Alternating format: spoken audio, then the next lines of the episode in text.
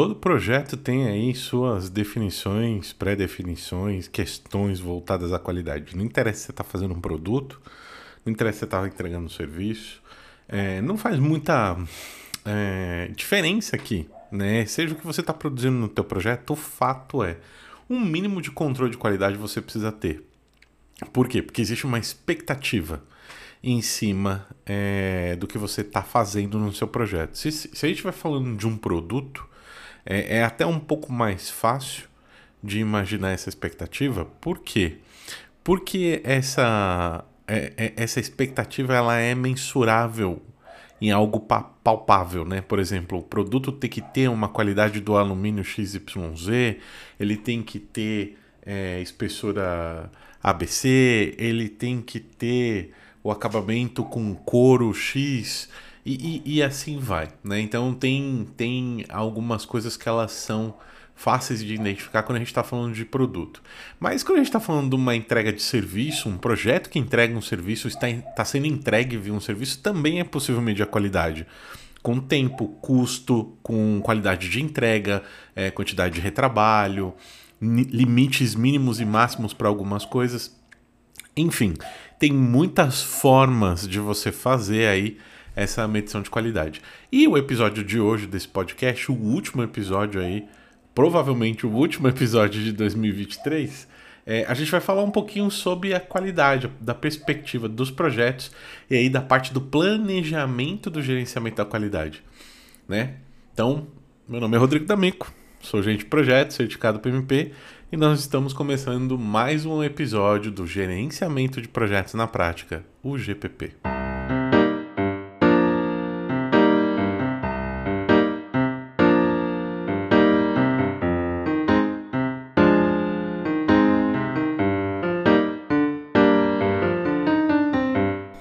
Bom, e nós vamos falar de gerenciamento da qualidade. Né? Então, quando a gente pensa gerenciamento de qualidade é, nos projetos, a gente tem uma série de questões. Tem muita gente que fala sobre qualidade, é, empreendedorismo e tudo mais, e o meu objetivo aqui ele é focado no, no seu projeto. Né? É lógico que tudo isso que eu vou falar aqui hoje muito provavelmente vai se aplicar também na sua empresa, no empreendedorismo, é, de outras formas, porque na verdade assim as coisas elas estão meio interligadas, né? É, eu costumo dizer que bicho, você tá ouvindo esse podcast em algo, não interessa onde, eu não preciso, eu não sou adivinho, não sou, não sou Mr. M, não sei, mas eu sei que você está ouvindo esse podcast em algo que foi produto de um projeto. É isso, ponto, né? É... Então é muito importante a gente ter isso em mente, tá? Por quê? Porque quando a gente fala é, de qualidade, é, a gente tem que olhar, e aí olhando para dentro dos projetos, a gente tem normas, técnicas, é, melhores práticas. O PMBOK tem um capítulo só para isso. Né? O Prince também tem um, um pedaço dele ali dedicado só para isso. A gente tem literaturas aí falando especificamente de qualidade, porque é um assunto extremamente abrangente. E é um assunto muito interessante do ponto de vista de fazer esse trabalho de uma vez só, né? Sem retrabalho, né? E aí cai o Kaizen também no meio dessa história. Enfim, ó, só falando, é, aparece um bando de coisa. Então, assim, é muito importante a gente entender, antes de qualquer coisa, que existem dois conceitos que eu vou falar aqui nesse episódio que a gente precisa ter claro. O primeiro conceito é qualidade, né? E o conceito, a qualidade, ela como um desempenho na entrega do projeto, como um resultado. E aí a gente vai falar que a qualidade aqui, ela é como se fosse um grau em que um conjunto de características são utilizados para atender os requisitos do teu projeto. Só fazendo um link, um paralelo, antes de eu falar do segundo conceito. É... Lembra naquele. Tem uns episódios para trás aqui no podcast que eu falei assim: ah, pô, tem que fazer um controle de requisito muito bem feito. A gente pode colocar naquele controle de requisito um item relacionado à qualidade. Como será medida a qualidade daquele requisito? Tá? Fazendo só o link entre um episódio e, e, e este aqui, tá? E principalmente se você fez o workbook de projeto e lá tem o, o a planilha dos requisitos, é, você vai encontrar lá a possibilidade de adicionar o item relacionado à qualidade, tá? O segundo conceito aqui é o grau, né? O grau é basicamente o grau atribuído às entregas com é, é, a mesma utilidade, vamos falar assim, mas que tem alguma característica técnica diferente. Isso vai ficar claro depois, tá? Mas é bem importante ter aí esses dois conceitos em mente. Então, assim, é... agora falando em como que a gente pode olhar para conceitos chaves, né? Prevenção é sempre melhor do é, é, a inspeção.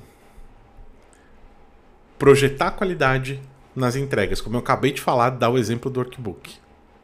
O custo de prevenção de erros é menor do que o custo para correção durante a inspeção ou durante a produção ou durante o uso do produto do teu projeto. A amostragem de atributos, a amostragem de variáveis e o lance dos limites, né? Os limites de controle, as tolerâncias e tudo mais.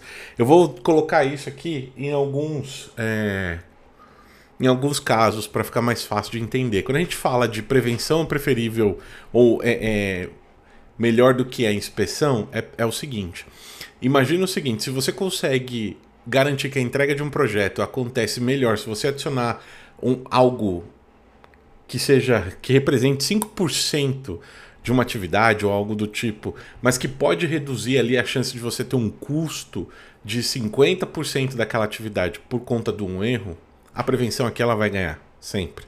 É a mesma coisa quando você pensa no custo, que eu acabei de dar o exemplo. Você tem um incremento de custo de 5% e pode evitar um custo adicional de 50%. É lógico que eu estou falando de uma maneira muito simples isso tudo, mas é, o objetivo aqui é a gente olhar para isso de uma maneira aonde a gente está olhando da perspectiva da qualidade. A amostragem de atributos é o quantas linhas de código um, um programador consegue fazer por, por dia, X. É, e a amostragem é quais são os tipos de programação, por exemplo, que estão sendo utilizados. E limite de controle é aquela coisa. O, o limite inferior e o limite superior. Algo que gira entre um número e outro é o que a gente chama de tolerância ou limite aceitável. Né? É, quando a gente fala de qualidade, a gente tem que andar sempre mãos dadas com o custo. E por quê? Porque a maioria dos gestores não quer investir em qualidade é, é muito complicado. A gente tem muita gente que, inclusive, tipo, presta esse tipo de serviço para empresas. Eu tenho, inclusive, um amigo de infância que trabalha, trabalhou, não sei se ainda trabalha, como consultor de qualidade para algumas empresas. E é muito difícil as empresas é, é, aceitarem esse tipo de serviço. E quando elas aceitam esse tipo de serviço, elas acabam de alguma forma contratando uma consultoria, alguma coisa do tipo, e depois internalizando aquela função.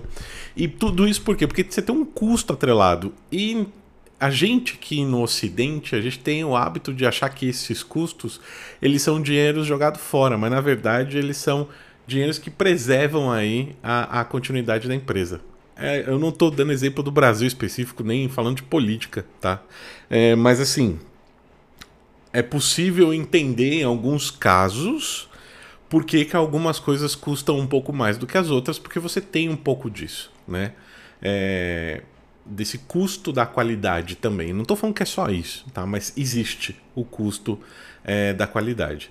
E uma outra coisa bem importante, é, voltada para o custo da qualidade, é que a gente tem que pensar que assim, o custo da qualidade ela vai evitar, de alguma forma, falhas internas. Né? Tipo, e aqui as falhas internas a gente chama isso dentro do, do mundo dos projetos de retrabalho ou também o famoso conhecido Extreme Go Horse. Eu conheço muitas pessoas é, que curtem muito o Extreme Go Horse. Né? É, depois você deixa um comentário no Spotify se você quiser que eu fale só dos axiomas do Extreme Go Horse para você conhecer e dar um pouco de risada, porque é engraçado demais esse negócio. Bom, aí passando ainda mais um pouquinho sobre a parte dos conceitos, existem cinco níveis é, de, são cinco níveis de gerenciamento. Na verdade, não são cinco níveis de gerenciamento, são cinco é, frases que demonstram aí é, o quanto pode ser benéfico você gerenciar a qualidade dentro do seu projeto. Né? É, o primeiro é a abordagem mais cara pode levar que o cliente encontre o defeito. O segundo é detectar e corrigir os erros ou os defeitos antes da entrega ao cliente. O terceiro é examinar, examinar e corrigir o processo onde a coisa está tá acontecendo. Esse é o melhor de todos, porque se você corrige, você, na maioria das vezes, consegue é, matar um item do, do, do que você tem registrado do, como um problema, como uma questão, e, e simplesmente resolver a causa raiz de um problema. O quarto item aqui é incorporar a qualidade no planejamento do projeto. Isso é muito importante. Incorporar, e de muito difícil também, incorporar a qualidade dentro do planejamento do projeto. E aí criar uma cultura no teu time de projeto aí, no teu, na tua empresa com relação à qualidade, né? É, quando a gente fala de qualidade, a gente pode falar de um bando de, de coisa, melhoria contínua, satisfação do cliente, Kaizen e, e tudo mais com relação aí à, à qualidade como é, um todo, né? Mas tem um ponto bem importante, porque quando a gente fala de gerenciamento da qualidade, as pessoas que já trabalham com projetos há algum tempo, principalmente aquelas que têm uma certificação é, do PMI, é, ou estudaram para uma certificação, fizeram um curso, algo do tipo, elas vão ligar esse troço totalmente a gerenciamento de projeto preditivo. E isso não é verdade, né? Nos projetos ágeis a gente tem coisas que acontecem aí que fazem parte do gerenciamento da qualidade, como retrospectiva. Quando a gente tem retrospectiva recorrente, a gente está gerenciando qualidade. Né? É, a gente consegue gerenciar qualidade no backlog. A gente consegue gerenciar qualidade é, no planejamento da, da sprint. No DOR, no DOD, né? São, são passos que você também consegue gerenciar a qualidade. Então é bem importante a gente lembrar que também serve para ambientes ágeis, tá? É, mas vamos lá. Como é que eu faço para gerenciar a qualidade no meu projeto? Bom, primeira coisa que você precisa fazer, você precisa planejar. Né? E o foco desse episódio aqui de hoje é planejar a tua qualidade. É, executar a, a, o gerenciamento da qualidade, o que você planejou, vai ficar para outro dia. Não vai ficar para hoje, porque esse episódio aqui ele já está longo aonde eu estou neste momento falando com você. Então é muito importante você ter na sua mão algumas coisas para fazer aí o planejamento da qualidade. Descrição do projeto, características do que você vai fazer nesse projeto de alto nível, os requisitos de aprovação do projeto, os objetivos mensuráveis, os critérios de sucesso. E aí, se você tiver é, planos aí com relação a isso, vale a pena você colocar os seus planos de risco, planos de engajamento das partes interessadas e aí e os outros planos que você pode ter, como premissa, é, matriz de rastreabilidade é, e, e tudo mais, tá? Isso é muito importante você levar em consideração quando você olha para qualidade. Agora, tem outras coisas que entram como entradas para o seu planejamento da qualidade. Você precisa saber. Aí você que está fazendo um projeto, que vai entregar um produto, existe algum tipo de regulamentação governamental para o teu produto? Norma, padrão, ISO, sei lá, não sei. Distribuição geográfica, é, estrutura é, organizacional, condição de mercado, condição de trabalho, condição operacional, é, o sistema de gerenciamento da qualidade da tua empresa, os modelos, tem repositório, tem histórico, como é que funciona esse negócio e tudo isso vai para dentro aí das tuas, das tuas ferramentas aí para começar a planejar a qualidade, tá? E aí você começa a fazer algo que é um trabalho que ele aparenta ser é, maçante, mas ao mesmo tempo ele é um trabalho bem interessante. É, é algo que eu gosto, eu pessoalmente gosto de fazer. É uma pena por eu nunca ter tido tempo é, para fazer isso do, no nível que eu acredito que tem valor. é, para que seja feito, e muito mais ainda de ver que as pessoas também não conseguem chegar nesse nível. Porque quando a gente pensa assim, pô, como é que eu vou fazer para responder todas essas coisas que você está falando, tudo que você está comentando tal? Cara, simples quanto. Você precisa coletar dado, analisar esses dados, tomar decisões em cima desses dados, representar esses dados, testar, inspecionar e entregar. É isso. Tá? Em resumo, é isso. E aí, como é que você começa esse trabalho de coletar esses dados? Muito simples, você pode fazer isso com entrevista, você pode entrevistar algumas pessoas, você pode fazer isso com benchmarking com alguma outra coisa, pode ser um outro projeto, pode ser um outro produto, pode ser um outro time, pode ser é, um outro gerente de projeto, enfim, olhar para isso é, com, com os olhos de o como eu posso fazer bom quanto aquele outro projeto fez. Tem o brainstorming para fazer isso também, né? Você conseguir sentar com a tua equipe aí de projeto e, e tirar ideias disso. E é muito interessante, depois que você fizer é, todo esse trabalho, fazer esse trabalho para todos os itens que eu falei. Olhar para o custo, olhar para a inspeção, olhar para o que, que é bom, olhar para o teu requisito. Do ponto de vista do teu requisito, você quando você monta um, um, requisito de projeto, na maioria das vezes você vai lá, você coloca o requisito e aí nesse, esse requisito tem um critério de aceite. Né? O que, que é o, o, o aceite acordado para aquele requisito? Né? Sei lá, você está falando com o Product Owner lá, ele está falando para você que o aceite é que esse troço tenha XYZ. Beleza, o XYZ para estar XYZ, ele tem alguma métrica de qualidade visível. O que, que eu quero dizer com métrica de qualidade visível? É, ele tem que ligar a tela. Vamos pegar o nosso telefone, smartphone, nossos celulares aí, né? Tipo, você, o que, que é um requisito, um requisito de, de critério de aceite, por exemplo, para uma funcionalidade de um telefone? Que ele ligue, que ele tenha bateria, que ele faça ligação, que a internet funcione, que a caixa de som funcione.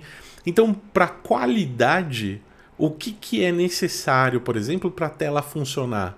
Que a tela atenda a norma XYZ, com brilho XYZ, da resolução é, 1080p, para que ela funcione como foi especificado para ser construído no projeto. Né? É muito interessante olhar para isso tudo, por quê? Porque isso tudo vai ter. Você vai conseguir tirar custo de prevenção, custo de avaliação. O custo de falha, se você encontrar falha, como que você faz esse custo de falha? E aí é muito importante você levar em consideração isso tudo, é, que é um trabalho de construção. Se você vai fazer isso pela primeira vez, você não tem expectativa de sair fazendo o melhor plano de gerenciamento da qualidade na primeira vez. É importante que você faça ele pode ser o mais cagado, desculpa o francês, mas ele pode ser o mais cagado possível. A partir do momento que você começa, você tem a oportunidade de melhorá-lo. Então comece, faça o teu primeiro plano de gerenciamento da qualidade. É bem importante.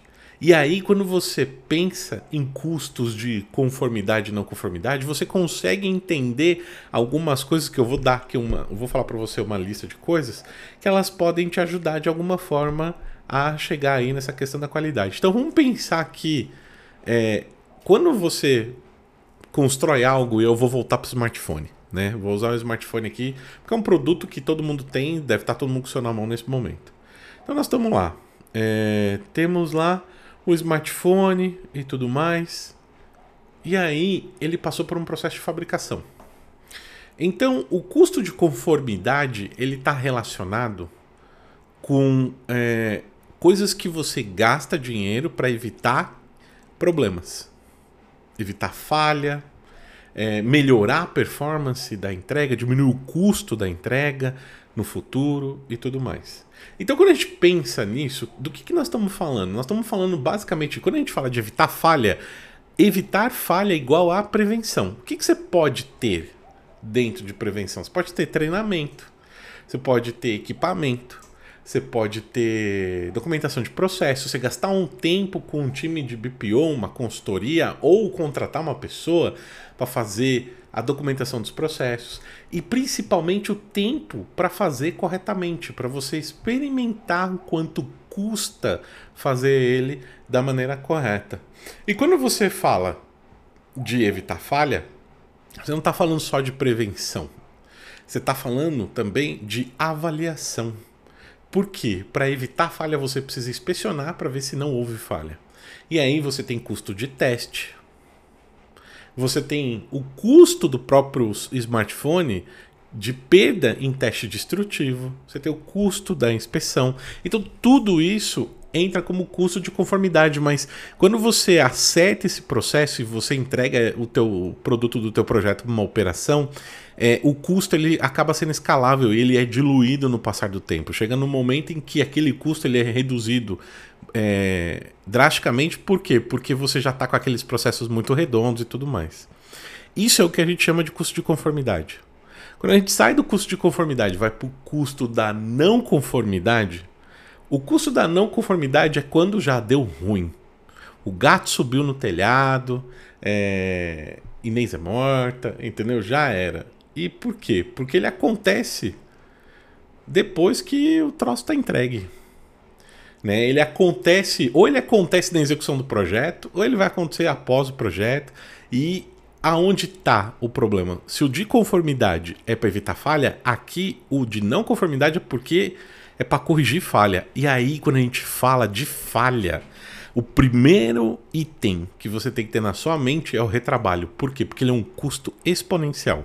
Ninguém garante para você que você vai pegar uma pessoa, vai colocar lá, aquele cara vai desmontar aquele smartphone, montar no tempo XYZ que vai gastar só a peça que já está ali em uso e tudo mais. O retrabalho ele pode acontecer várias vezes, em vários locais, em várias maneiras. Então, é o primeiro custo que você tem que evitar.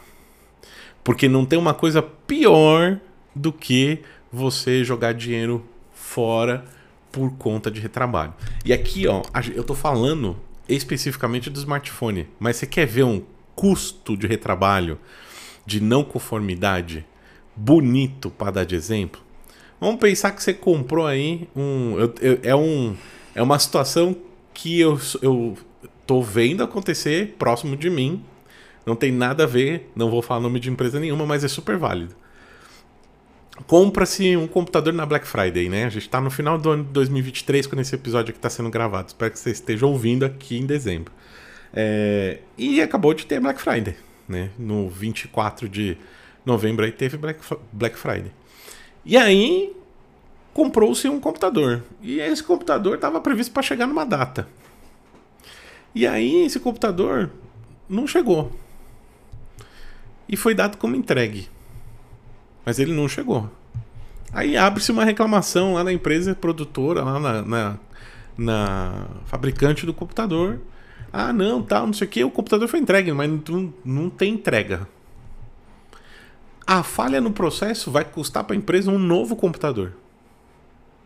Entende? É a mesma questão quando você pega essa situação, o mesmo exemplo e transpõe para uma empresa.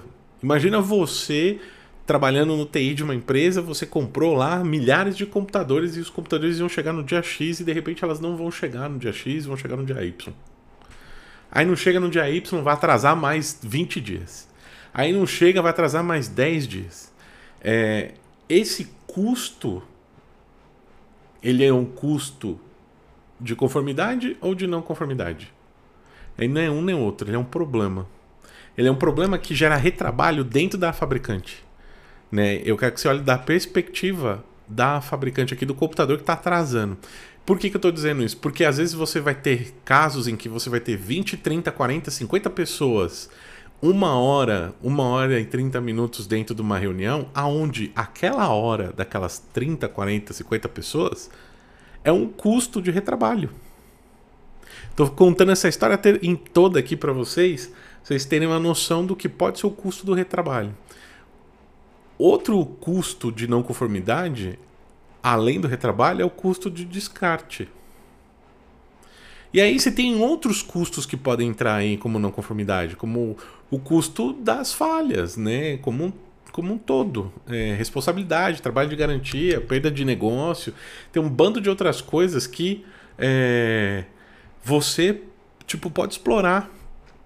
E a partir do momento que você coleta todos esses dados, você faz basicamente a análise disso. E aí como é que você faz? Você pode fazer uma análise de decisão, uma matriz de priorização, você pode montar um fluxograma para tentar entender o que, que, pode ser, você pode é, olhar para diagrama, fazer mapa mental. Que, o, existe um fluxograma que chama CIPOC, né, que é o Supplier Input, Process, Output, Customers, que é tipo fornecedor, entrada, processo, saída, cliente. Né? E aí você tem na entrada os requisitos, o ciclo de feedback, teu processo acontecendo, e aí a saída que é o requisito e o ciclo de feedback na hora que chega ali na mão do cliente. É super interessante também falar disso. Você pode gerar a representação de dados usando o fluxograma CIPOC, por exemplo. Né?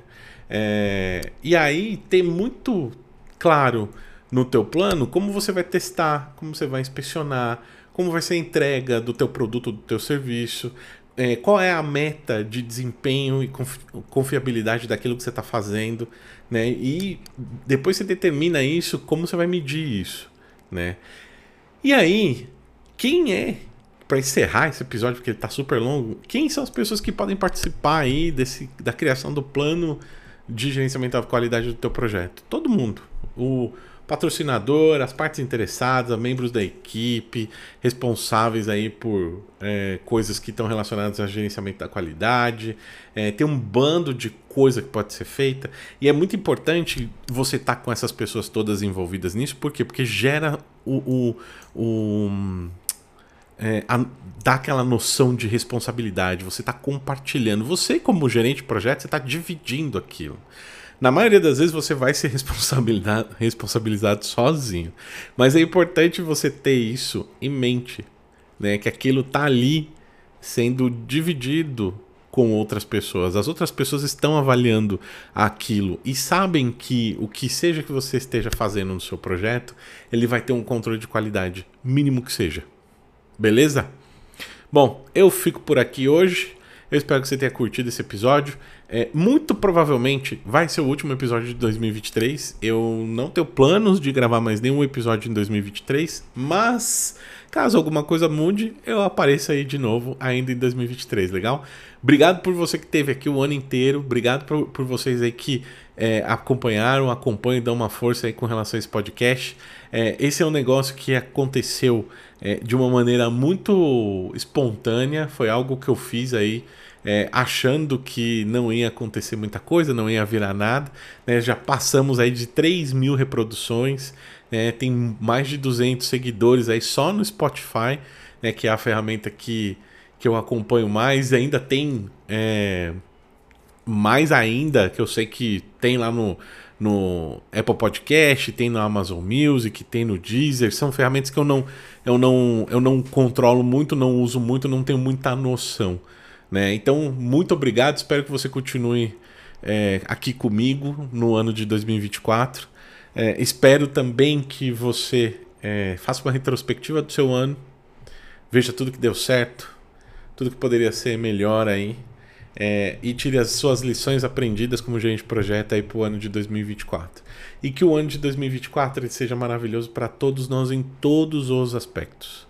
Né? Tanto o do aspecto profissional, pessoal, espiritual, é, que todos eles sejam aí maravilhosos e que todos nós sejamos cada vez mais felizes aí nos nossos dias, dias aí do, do ano de 2024. Beleza? Muito obrigado e até o próximo episódio. Tchau!